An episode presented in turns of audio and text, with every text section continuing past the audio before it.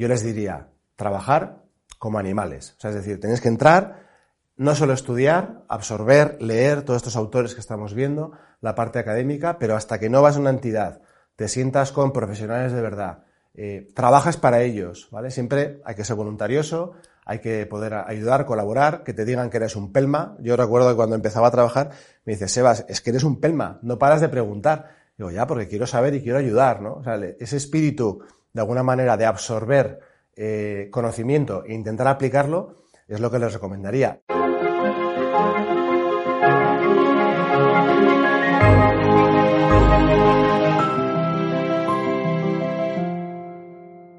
Bienvenidos a All in the Game, el podcast que te acerca a las personas que lideran la industria de gestión de activos en nuestro país. Un podcast que realizo con Clara Bernal y con la confianza y el apoyo de dos gestoras internacionales, Pictet Asset Management y Columbia Threadneedle.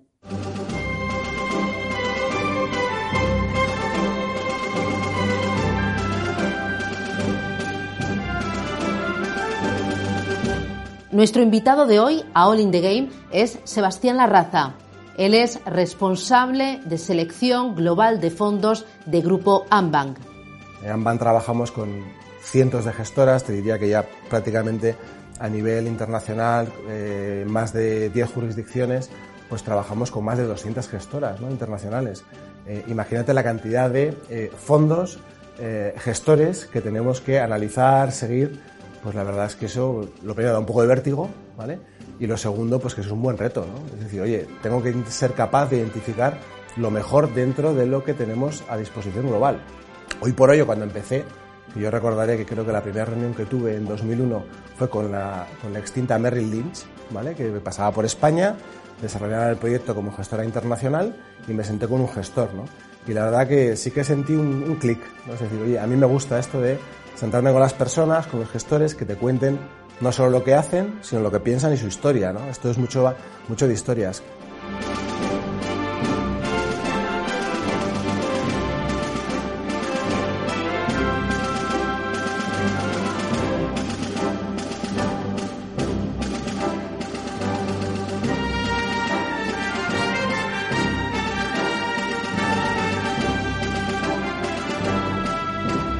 Sebastián se incorporó a la gestora de Ambank España en marzo de 2020, menuda fecha, y lo hizo para liderar el desarrollo de la gama de productos de gestión perfilados y reforzar la selección y análisis de fondos de terceros.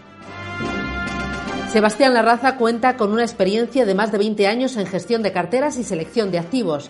Con anterioridad trabajó en Banca Mark, Bank Inter Gestión de Activos, Ahorro Corporación Gestión y All Funds Bank. Es licenciado en Administración de Empresas por la Universidad de Navarra y ha pasado por AFI, Analistas Financieros Internacionales, por el IEB y llegó a tomarse una excedencia para realizar un executive en Wharton y Stanford en Bahía de San Francisco. Es un navarro que ejerce de navarro, honesto, directo, algo testarudo en ocasiones, pero de esa testarudez informada y de convicción. Navegante, ha estado en múltiples sitios, el Pacífico Sur incluido. La vela le tiene enamorado. Le gusta el baloncesto, es un apasionado de la NBA, le gusta escuchar podcasts, confío en que sea adicto a All in the Game y le gusta cocinar. Dice que le relaja, aunque también confiesa que para desconectar le gusta la música clásica y para ejercitar la mente y la concentración, el ajedrez. Sebastián, ¿qué tal? ¿Cómo vas? Pues muy bien, encantado de estar aquí y muchísimas gracias por la invitación. Bueno, menudo currículum, ¿no? Y menudas aficiones. La verdad es que salen ya varias páginas, eso significa que hay mucha experiencia y ya una tercera década profesional. Oye, lo del ajedrez, ¿de dónde te viene? Pues el ajedrez me viene de muy pequeñito, de hecho de mi abuelo materno, que me enseñaba de pequeño y luego pude participar pues, en olimpiadas, en el colegio, era un poco friki, ya desde entonces con los números, y la pasión, pues la verdad que me la transmitió mi, abuelo materno desde muy pequeñito. Ahí sabes que compartes pasión con Carlos Aso. Lo sé, y la verdad que solemos intercambiar opiniones en los grandes torneos, ¿no? En plan, quién gana, qué tal lo hacen, y la verdad que es una afición que yo admiro. ¿Te gustaría sentarte a la mesa con él a echar una partida? Pues sinceramente no. Estaría encantado de jugar, pero la verdad que sería eh, el reto más grande de ajedrez que haya tenido nunca, ¿no? ¿Porque te daría miedo ganarle o qué? Por ser tu jefe, ¿no? Tu gran jefe.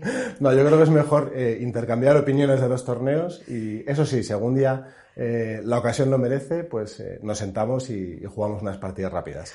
Bueno, también más, divertidas. Eres apasionado del baloncesto. NBA, ¿cuál es tu pronóstico para finales de este año? Pues para, la final de la NBA, pues mi pronóstico es que los Golden State vuelan, precisamente el equipo de la Bahía, vuelvan a jugar la final. ¿Es tu equipo? Eh, no, mi equipo, eh, esto ya muy personal, soy fan de Luka Doncic, que venía del Madrid y juega en Dallas, eh, pero sí que es el equipo más jugón, ¿no? Y me hace disfrutar. ¿Y de los baloncentistas, qué es lo que admiras de este deporte ¿no? y de estos jugadores? Creo que no lo sabes, pero yo he jugado más de 20 años. ¿Ah, sí? Efectivamente, sí. De Eso no me lo han chivado. Desde pequeñito, efectivamente. Eh, con lo cual, lo que más admiro es, el esfuerzo y sin duda el trabajo en equipo. Eh, la verdad que es un equipo pequeño, son cinco personas, muy diferente al fútbol, eh, con lo cual las diferencias y los líderes son bastante más remarcables ¿no? dentro del, juego, pero sin duda siempre he admirado el, esfuerzo y jugar en equipo. ¿Cómo es tu equipo a día de hoy en Ambank? Pues ahora, a día de hoy, la verdad que es, es un equipo pequeño, especializado, muy reciente, porque por circunstancias tuvimos que rehacerlo pues cuando me incorporé eh, en marzo de hace dos años, eh, hace un poquito más de hecho el segundo aniversario hace, hace un mes, y somos cuatro personas, ¿no? Bastante nuevas, pero con mucho esfuerzo, mucha pasión, y la verdad que estoy eh, muy motivado ¿no? de, crear un equipo nuevo y sobre todo de jóvenes que, que la verdad que tienen una capacidad de aprendizaje muy alta. Oye, porque empiezas en Ambank en marzo de 2020, a principios. ¿Por qué? ¿Cómo? Pues probablemente no hubiera sido un timing peor, ¿no? Eh, me incorporé el 2 de marzo, que eh, no se me olvidará nunca, porque a la semana siguiente, pues ya en Madrid nos mandaban a casa, ¿no? A teletrabajar. Eh, y la verdad, bueno, teníamos pactada la incorporación unos meses antes y fue mera casualidad, ¿no? Mera casualidad de arrancar, pues prácticamente dos semanas antes del confinamiento y el estado de alarma general que vivimos en España. ¿Cómo es tu trabajo a día de hoy? háblame de un día cualquiera. Pues para mí es muy divertido. Eh, yo siempre digo que te tienes que divertir, porque al final dedicar 10, 12 horas al día, eh, muchas noches, ¿no? porque te llevas las cosas a casa, eh, si no te diviertes, pues la verdad tiene, tiene, poco sentido. ¿no? Y el trabajo pues es muy bonito, ¿no? porque la verdad es que al ser un equipo pequeño, una entidad mediana, pero que tiene todos los servicios de banca privada y de gestión de activos que puede ofrecer una entidad española, eh, y en diferentes jurisdicciones además, pues lo primero que se me viene a la cabeza es diversión eh, y lo segundo es eh, dedicación, ¿no? porque sí que es cierto que necesitamos dedicar muchas horas, esfuerzo para seguir el día a día, especialmente con el entorno, el entorno actual em, y, y, la verdad que bueno, acabas muy cansado. ¿no? Bueno, luego si te parece hablamos del entorno actual, de cómo seleccionas fondos, de ese entorno marcado por una muy alta inflación y unos tipos de interés eh, que empiezan a subir pero muy poquito y muy despacito. Pero antes a mí me gustaría eh, repasar un poco lo que ha sido tu trayectoria.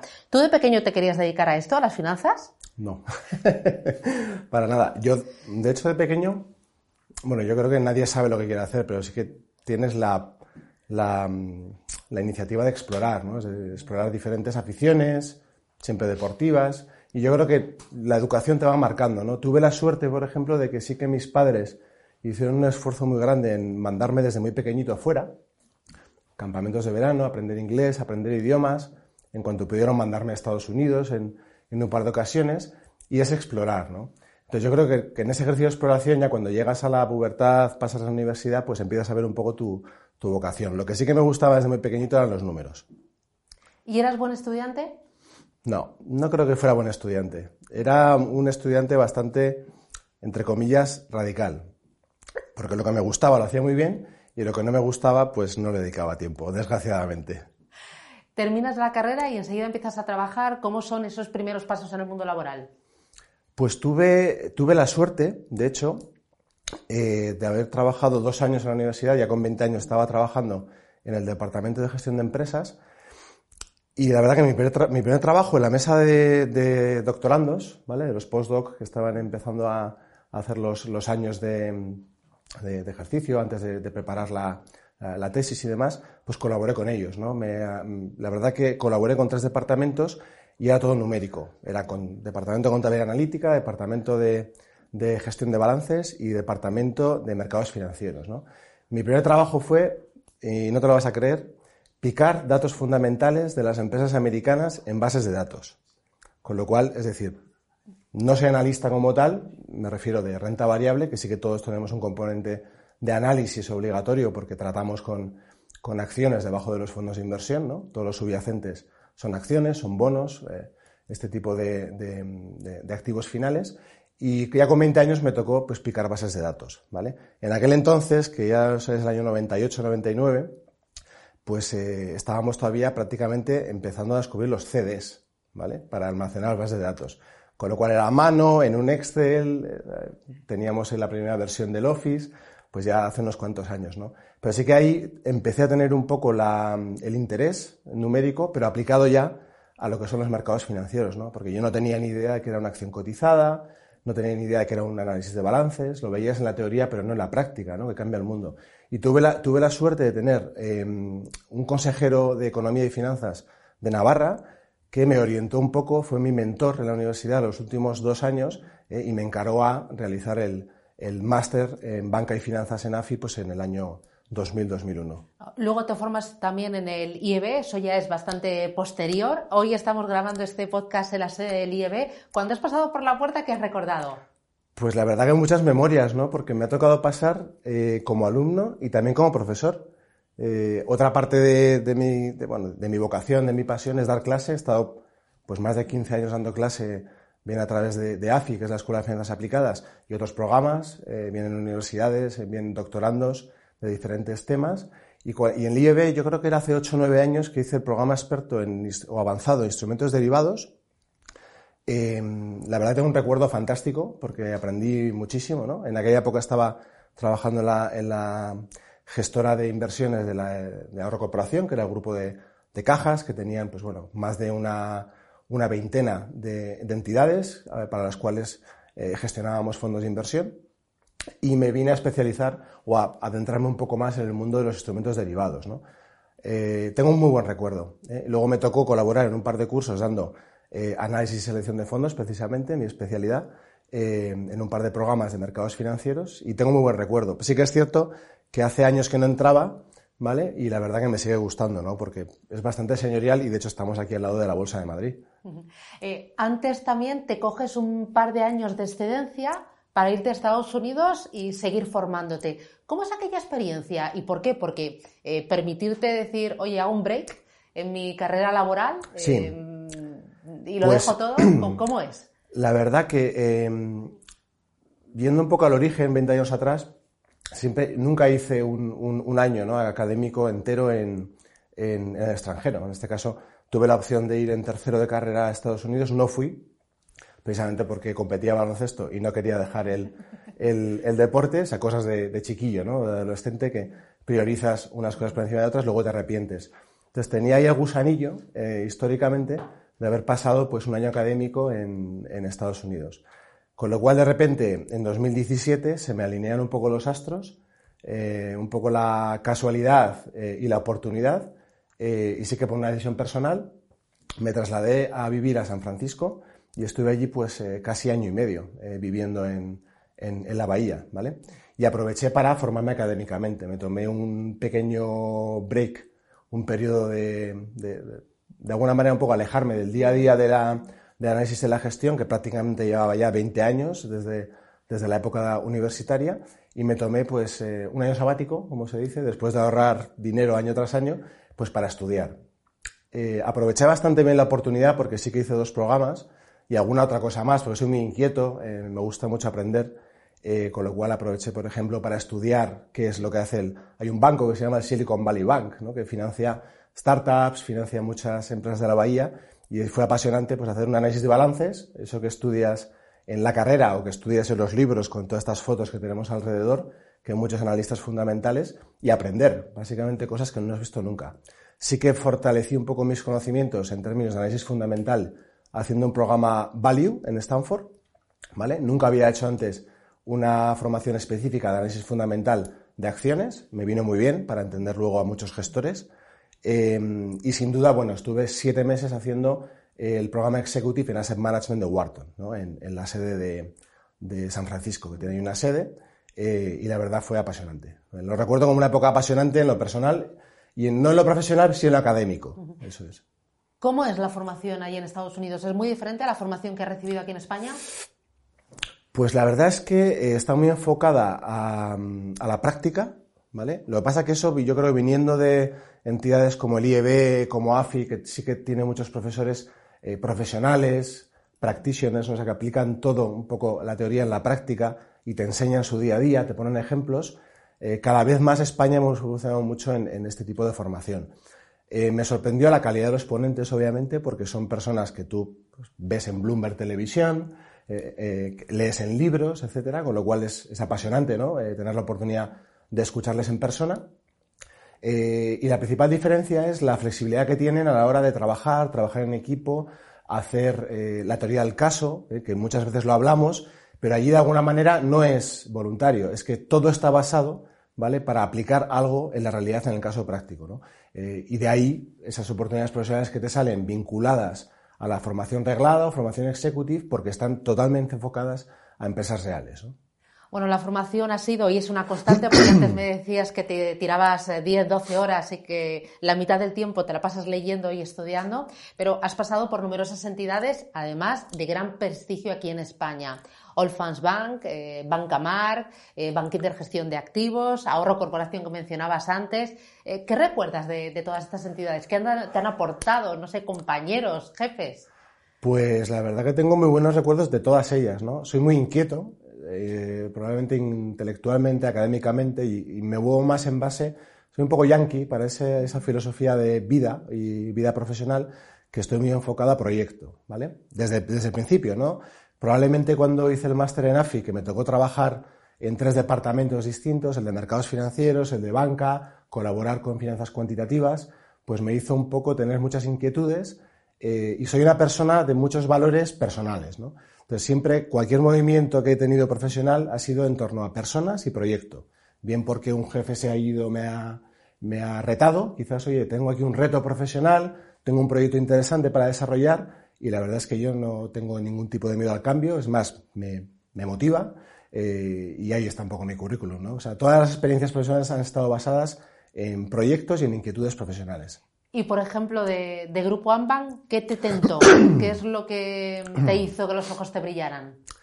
Pues de Grupo Ambank, la verdad que eh, le tengo muchísima admiración y respeto siempre a, Carlos Aso, lo seguía del mercado, eh, venía del mundo de la consultoría, no lo conocía personalmente, pero al ser un poco cercano geográficamente y tener personas en común, ¿no?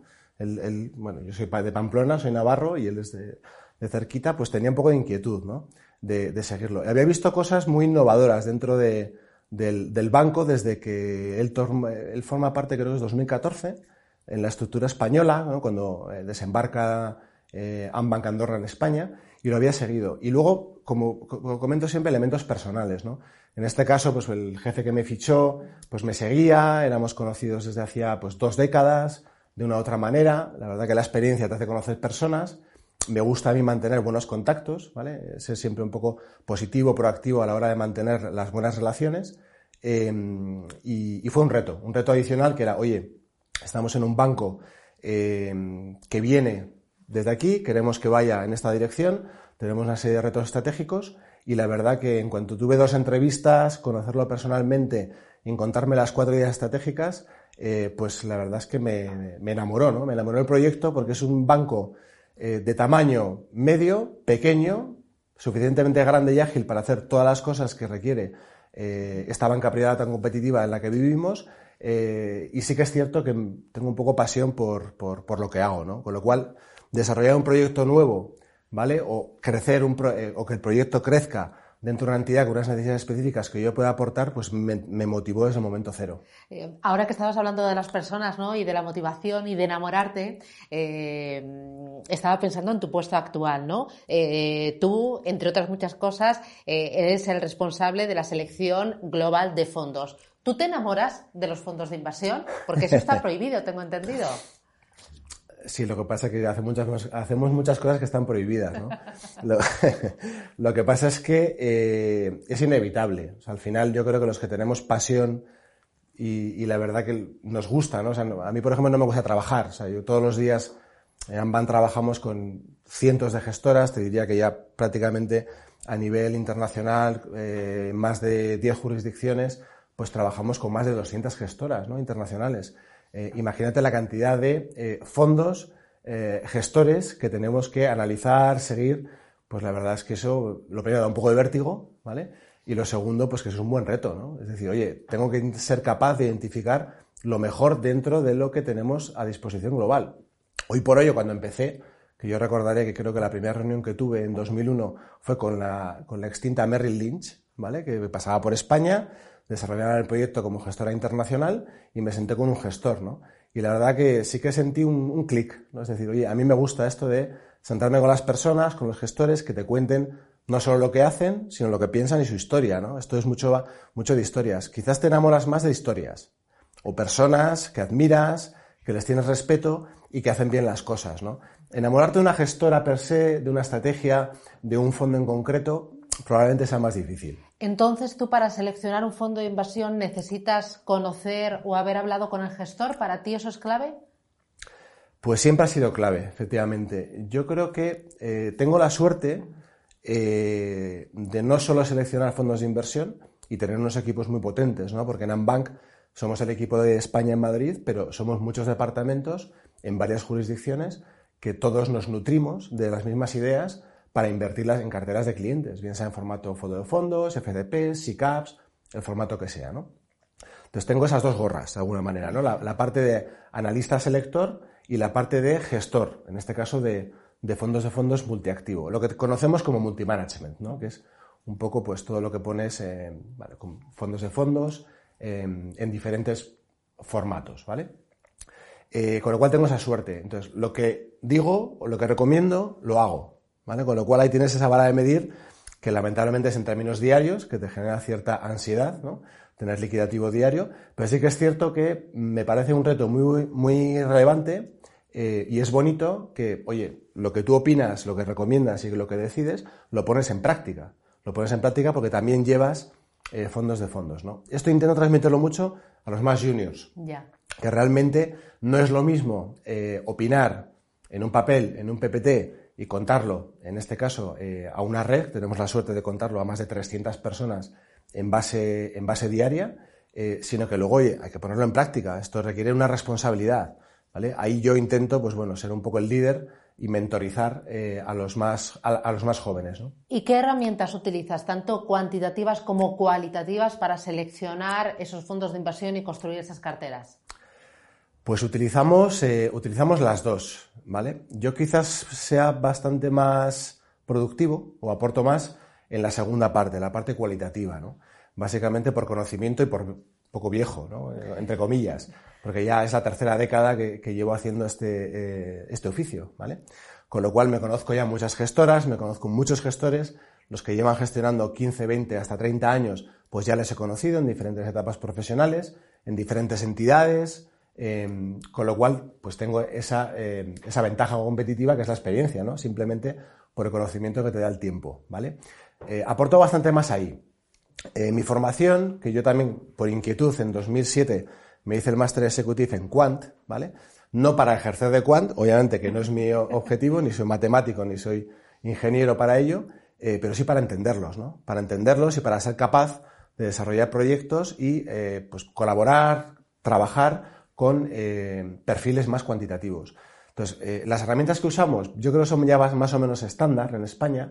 Todos tenemos de una u otra manera pues, acceso a Bloomberg, acceso a Morningstar, acceso al IPER, a diferentes bases de datos, diferentes herramientas para establecer una serie de procedimientos básicos eh, cuantitativos a la hora de hacer scoring, hacer ratings, hacer seguimientos, ¿vale? Sí que es cierto que luego eh, un poco la parte de arte, ¿vale? Eh, no, tanto la parte metódica o de metodología, sino la parte de arte es la cualitativa, que es el conocimiento de la experiencia. Sin duda alguna, sin sentarte con un gestor, un analista de, una, de cualquier estrategia o cualquier fondo, no vas a entender bien lo que estás leyendo en la presentación. ¿Y utilizas los mismos criterios para incorporar un fondo a tu cartera que para sacarlo de la lista de la compra? Los mismos criterios. Sí. Eh, ¿Cuándo decides y por qué decides? Me cuesta bastante más. Dado lo que tenía que dar. Ahí, la verdad que te voy a reconocer que me cuesta bastante más. Sacarlo. Porque te enamoras. Porque te enamoras. Eh, te enamoras. No sé si la palabra concreta es enamorar, porque enamorarte, enamorarte de un fondo es demasiado. o admirar es, demasiado, ¿no? Le coges muchísimo cariño, ¿vale? Le coges mucho cariño al fondo porque lo vas siguiendo, tienes expectativas siempre positivas, ¿no? Con lo cual, la verdad, como yo creo que la, parte un poco mental de, de comportamiento humano es que, claro, cuando tus expectativas y confías en que una inversión pues vaya a ir bien, vaya a ir mejor que el mercado, vaya a ir mejor que los índices, y no lo hace bien, pues te cuesta reconocerlo, obviamente, ¿vale? Pero ahí sí que es cierto que hay una tercera gorra que es la racional, ¿no? Y para eso el espíritu crítico del equipo, y bien a nivel transversal y a nivel jerárquico, ¿vale? Yo creo que es obligatorio, simplemente para decir, oye, hay que establecer una serie de reglas para que esto, pues, como bien dices, entre en la lista y salga de la lista, ¿vale? Nosotros ya sabes que comúnmente le llamamos focus list, ¿no? Que es la lista un poco donde pones el, el foco de las ideas, bien para la parte de seleccionar cuando las has analizado, recomendarlas que inviertan, incluso luego invertir en diferentes carteras, cuesta un poco más que salgan. Criterios de salida, pues es que va a depender mucho del tipo de activo, ¿vale? Tipo de activo y tipo de vehículo incluso, ¿no? Tenemos gestión pasiva, tenemos gestión activa, tenemos blockbusters, tenemos eh, boutiques, ¿vale? O de alguna manera gestores más artistas, ¿no? O sea, que dedican un poco más de trackineros, se diferencian más. Entonces, cada, cada criterio eh, es distinto, ¿vale? O sea, que habría que ir caso a caso. No me gusta tener una regla general, nunca. Eh, en esa focus list, el ESG ahora importa mucho más de lo que importaba hace 5, 8 o 15 años. Sin duda alguna, muchísimo. Eh, el ESG, de hecho, nosotros ya desde hace, pues yo diría que, bueno, la gestora, Amban Wealth para la, que trabajo, es miembro de PRI, ¿vale? con lo cual, desde el año 2016, implica que tenemos una serie de compromisos, una serie de metodologías, una serie de procedimientos que cada año van acelerando en su intensidad en el tiempo, ¿vale? Con lo cual cada año es un reto nuevo, es un ejercicio de fortalecer las metodologías, el conocimiento, las métricas que estamos utilizando internamente eh, para, para, aplicar lo que, es, eh, lo que es el ESG, ¿no? lo que se conoce como el ESG. Y tienes un tercero, una especie de auditor, eh, que es PRI, que te evalúa, ¿no? O sea, te pone nota, te dice está bien, te dice está mal, cambia esto, haz lo otro. Es un buen reto. El reto es creciente cada año, ¿no? Ahora es más por regulación, porque estamos en un tsunami regulatorio desde hace varios años, pero sí que nosotros por vocación sí que es cierto que, miramos las cosas con bastante detalle, bien desde el punto de vista de ratings, scoring o incluso luego depende de la estrategia o de la gestora, desde pues, leyendo las, las memorias de sostenibilidad, sentándonos con los gestores, responsables ESG, adquiriendo conocimiento, porque son cosas muy nuevas que adquieres de otros países, ¿no? Pues por ejemplo, de países nórdicos, de países más tipo Bélgica, Holanda, Francia, que tienen mucha tradición en implementar eh, metodologías ESG a las inversiones y España estamos aprendiendo muy rápido, ha cambiado mucho.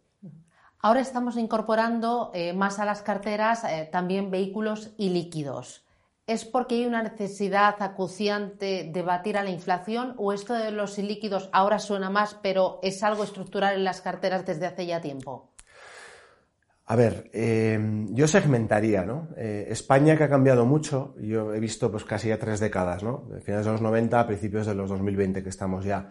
Entonces, eh, el mundo líquido es bastante distinto. No recae sobre mi, perímetro, digamos, sobre mi negociado. Eh, sí que tengo un compañero que lleva el, se llama producto alternativo, productos y líquidos, pero obviamente hay muchas gestoras que tienen todas las capacidades dedicadas tanto a producto líquido, los famosos UCITS, liquidez diaria, o producto ilíquido, ¿no? que tienen liquidativos, eh, liquidez, unas complejidades distintas. ¿no? Es cuestión de primas de riesgo. ¿vale? Capturar, al final, el producto ilíquido, tú metes unas primas de riesgo distintas, ¿no? bien sea por el sector en economía real, bien sea por el horizonte temporal, el tiempo que estoy invertido, sin mirarlo día a día, y bien sea por la prima de riesgo de liquidez, ¿no? que es un plus que aporta las carteras. ¿Se ¿Se va a democratizar? Yo creo que sí, ¿vale? Pero hay que hacerlo con cabeza. Para eso está la regulación que sabes que está a punto de, a punto de cambiar. Si tomamos como referencia países más avanzados en esta, en esta línea, mirando cuotas de mercado en términos de ahorro, inversión, tenemos un papel creciente en España y un buen reto. ¿Esto que me estás diciendo valdría también para un fondo que tuviera como subyacente o como activos las criptomonedas? ¿En un futuro crees que eso lo veremos? en un futuro cercano, ¿eh? Sí, sí, está, está por ver, ¿no?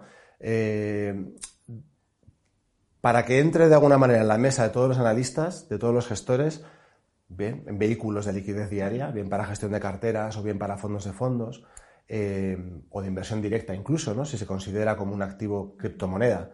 Eh, tiene que pasar muchos filtros regulatorios primero, ¿no? Entonces, yo le tengo bastante respeto eh, porque hemos visto históricamente pues mucha volatilidad, muchas decepciones, las expectativas que se ponen sobre ganar dinero fácil en poco tiempo nunca son buenas compañeras, ¿vale? Y sí que es cierto que estoy viendo a mucha, utilizando la, analogía que comentabas, a muchas personas alrededor enamoradas de las criptomonedas, ¿no?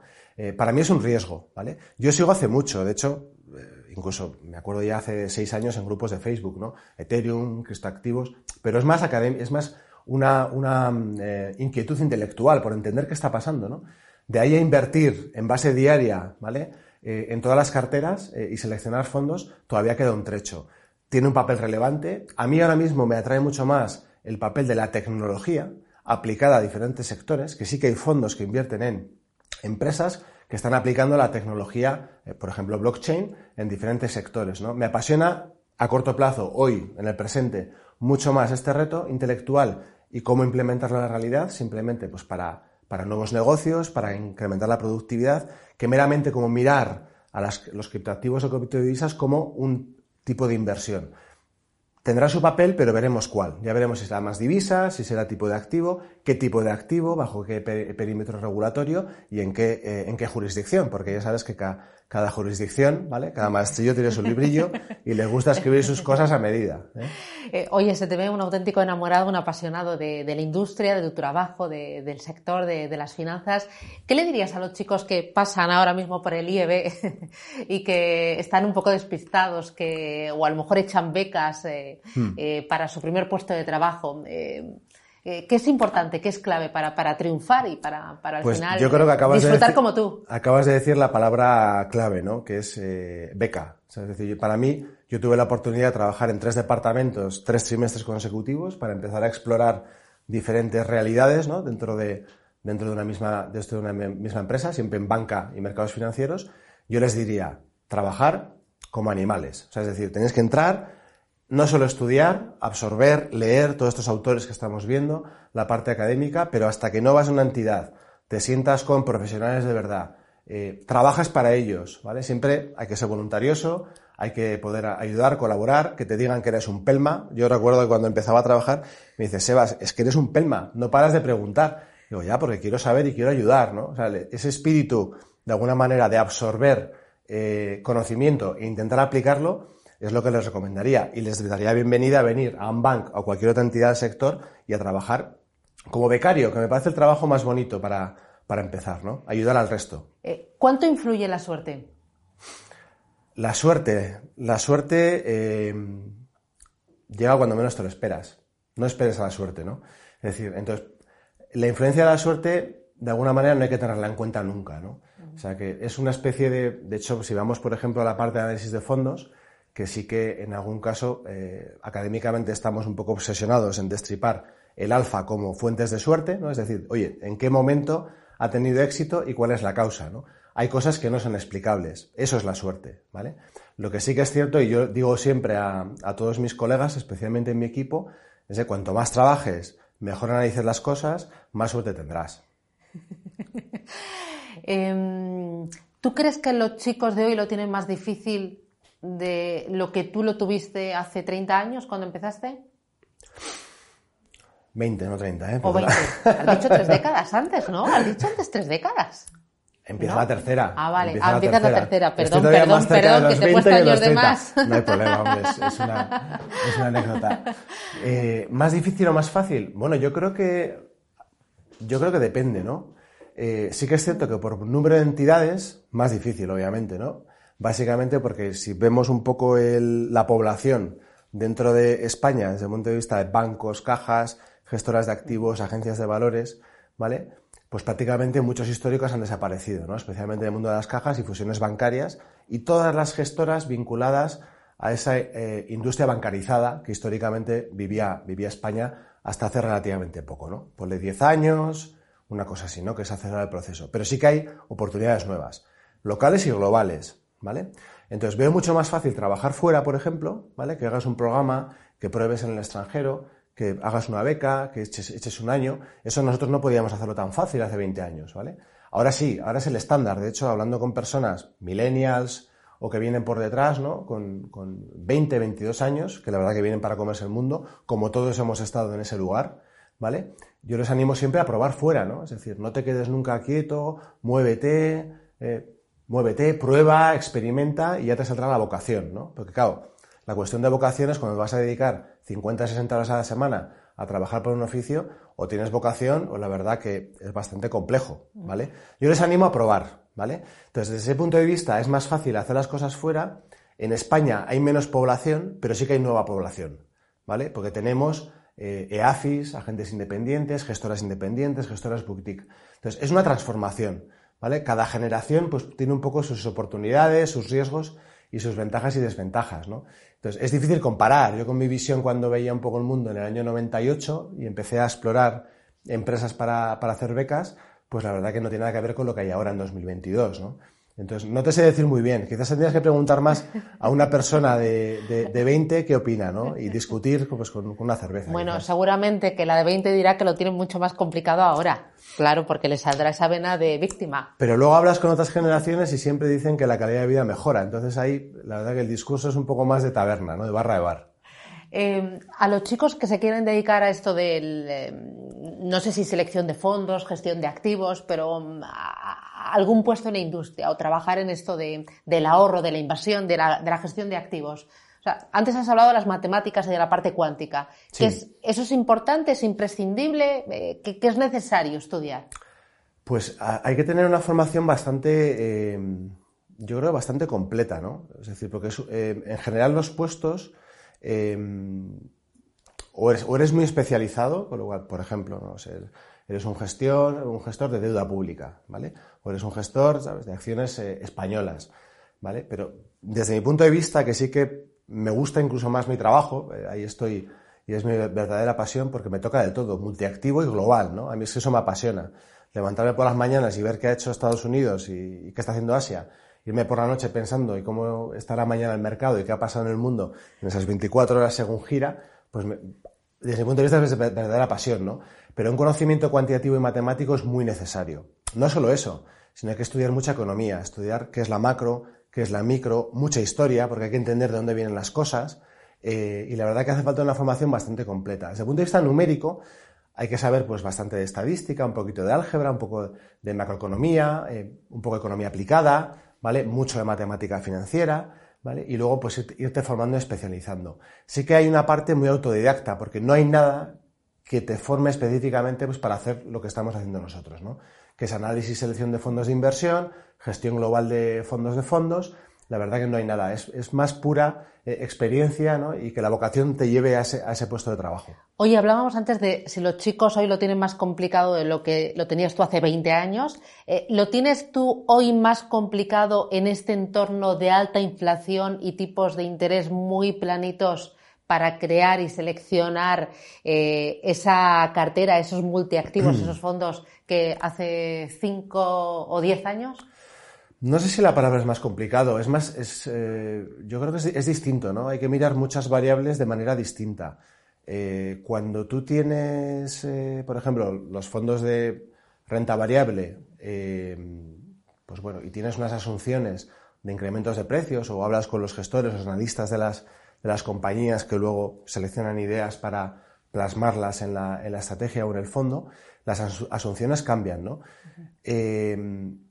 yo veo bastante eh, respeto y miedo, sobre todo a los más viejos, experimentados, ¿vale? Viejos en el sentido de que llevan en la industria 30, 40 años, porque mm. han pasado épocas... Más seniors.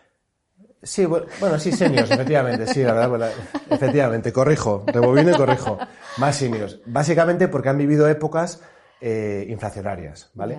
Y conocen realmente cuál es el impacto no solo en los mercados, sino en la economía real, ¿no? Porque claro, la inflación, nosotros eh, estamos en la oficina, llegas por la mañana, hablas de la inflación, lo aplicas a, los mercados, a los fondos de análisis, pero cuando sales fuera está la inflación, ¿vale? En todo allá donde vas, ¿no? Desde el supermercado hasta el taxi, ¿vale? O hasta el transporte público que en algún momento se trasladará, ¿vale? Y ves, estás viendo que, eh, pues bueno, pierdes eh, poder adquisitivo de manera, de manera real, ¿no?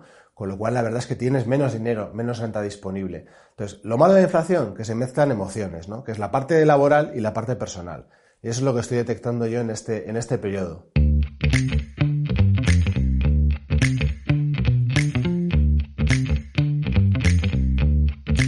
Las tres últimas preguntas con Columbia Needle y con Pictet Asset Management. Una persona que te haya marcado a lo largo de estos años. Bueno, han sido muchas, ¿no? Depende, yo creo que en, la, época vital que, te toque. A mí me marcó mucho una persona que fue, comentaba en el año, me remonto al año 98, eh, 99, cuando empecé a hablar de AFI, empecé a colaborar en los departamentos en la universidad, la parte académica, los profesores preparan papers. Y, sí que hay una persona que era el, el, consejero de Economía y Finanzas que me empezó a hablar de análisis de balances, de beta, no sabía lo que era la beta, ¿vale?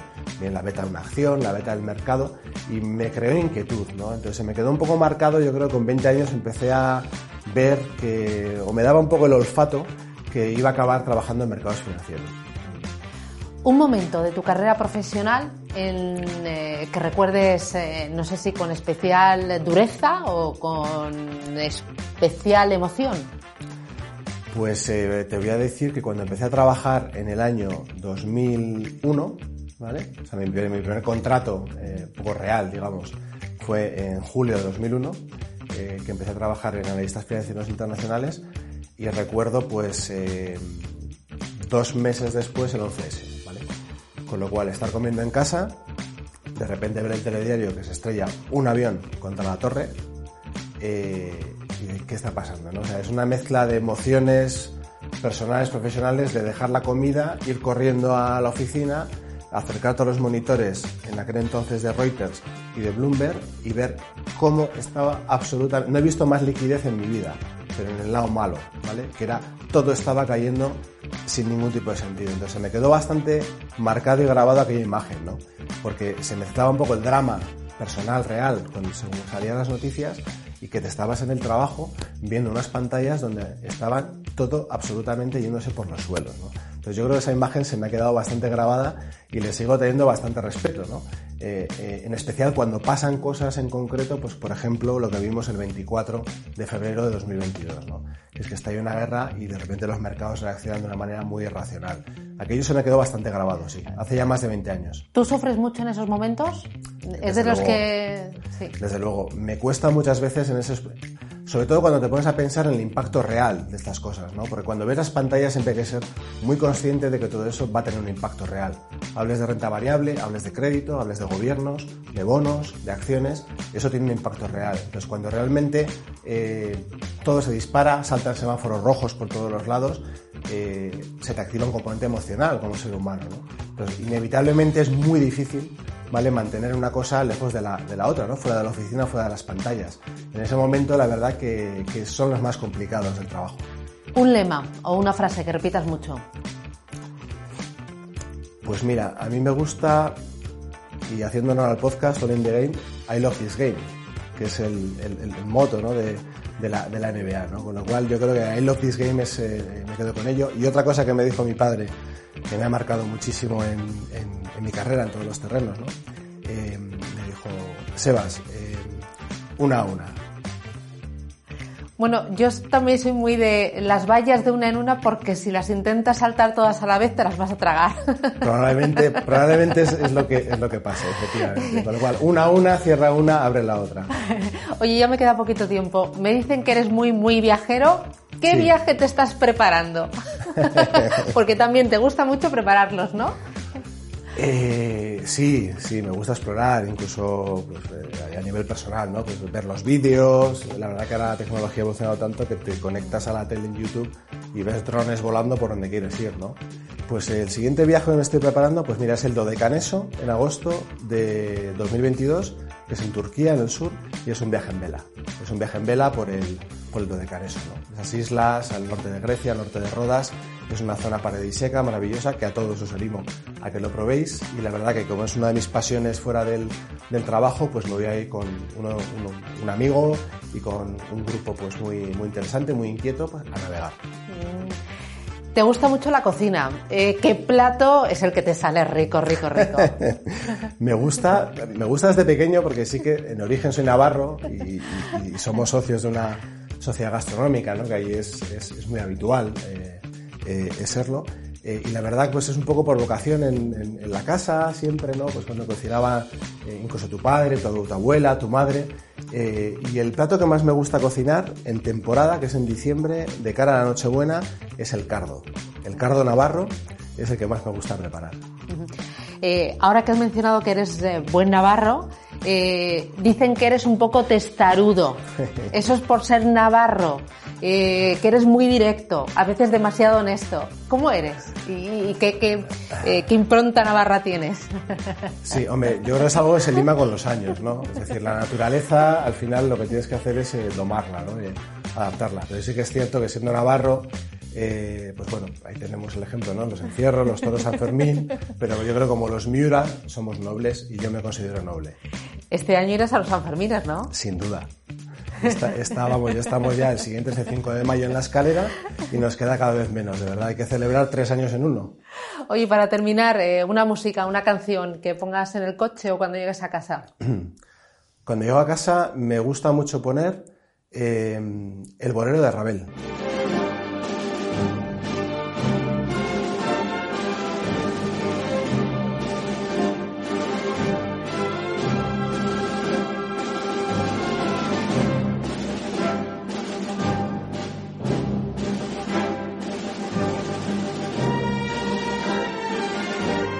Por tu cara veo que te gusta. ¿Y eres muy de música clásica entonces? Eh, me gusta toda la música en general eh, y tengo, yo creo que, yo creo que de, me guío mucho por las emociones para ver qué música quieres eh, escuchar en cada momento. ¿no? A veces toca clásica, a veces toca pues, salsa cubana, por ejemplo, que es una música que también, ¿También? me gusta mucho, que te, te, te, da energía, te da, te da alegría, ¿vale? Y otras veces, pues bueno, una música un poquito más tranquila. Me gusta mucho Queen, ¿vale? Con lo cual, depende del estado de ánimo, te la pones. Normalmente cuando acaba el día, sí que es cierto que todos los días, pues 20-30 minutos me pongo algo de música clásica relajante. Pues eh, ha sido un auténtico lujo, Sebastián, charlar contigo, conocerte, conocer tu trabajo, eh, repasar el mercado y también pues tus aficiones y tu formación. Ole, es para hacerte la ola. Muchísimas gracias, ha sido un auténtico placer y nada, eh, espero que sigas escuchando los podcasts de All in the Game, ¿no? Que te los pones cuando vas a correr. Desde luego, desde luego, me lo pongo cuando voy al retiro, que es una, una actividad habitual. No he escuchado todos, lo tengo pendiente, pero te puedo decir que ya me he escuchado más del 50%, ¿vale? Y por mi parte es un placer. Muchas gracias por la invitación. Y ¿El de. Carlos Aso te lo has escuchado? Sí, claro. De hecho fue el primero, ¿no? Bueno, no fue el primero, yo creo que fue, eh, estuvo en la primera temporada y fue de los últimos. Pero mira, me sorprendió mucho porque es informático, sí. hizo la carrera de informática sí. y terminó el primero de su promoción. Sí. Y bueno, un apasionado del ajedrez. Efectivamente, sí, sí efectivamente. Y la verdad que eh, como referente profesional, eh, chapó. Yo la verdad es que, que, que estoy encantado pues, siguiendo sus líneas estratégicas. ¿no? Y lo dicho, un placer. Gracias por la oportunidad eh, y cuando quieras, aquí estoy a, a, vuestro servicio. Pues encantada, un placer. Gracias, Sebastián. Muchas gracias. Chao.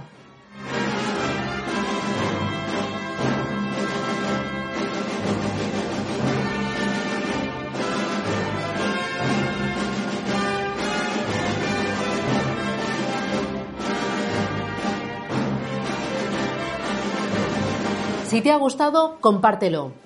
All in the Game es una serie de podcasts que realizo con Clara Bernal gracias al apoyo de dos gestoras de fondos de inversión, Pictet Asset Management y Columbia Threadneedle. Dos gestoras comprometidas con la educación financiera y la inversión sostenible y que confían en un canal en auge como este para poner en valor a los profesionales que trabajan en la industria de gestión de activos.